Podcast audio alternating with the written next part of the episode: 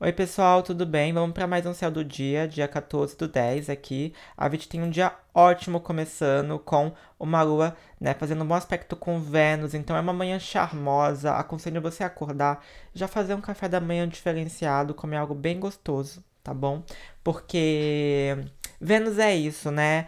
É questão gourmet, é questão de prazeres, pode se relacionar melhor afetivamente com as pessoas. Aconselho mandar aquele bom dia para quem você gosta, inclusive, porque esse aspecto vai durar a manhã toda. E à tarde, a gente já vai ter, né, um bom aspecto da lua com Mercúrio. Então, também é um bom aspecto, né, para a gente entender que a gente tem que ter, né, é, um bom discurso fluente, uma boa relação com a família aqui, né, uma boa conversa com a família.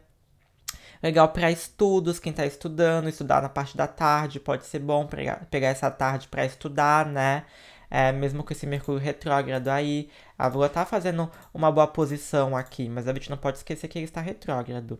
Então, isso vai durar a tarde toda também. Agora, a partir das 5h51, tá? Exatamente, a gente já tem um aspecto chatinho, que é de Urano, né? Fazendo uma quadratura com a Lua, a Lua fazendo quadratura com Urano. O que, que significa isso, André? Significa que pode acontecer, né? Algumas. É, digamos que alguns infortúnios, alguns rompimentos inesperados.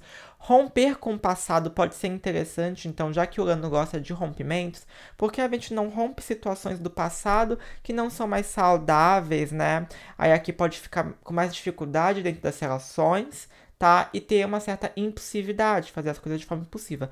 Então a gente tem que tomar cuidado com esse último aspecto que eu vejo aqui, né? Que ele vai pegar aí até o próximo dia. Então vamos ficar atentos em relação a isso, gente. Um beijo e até amanhã.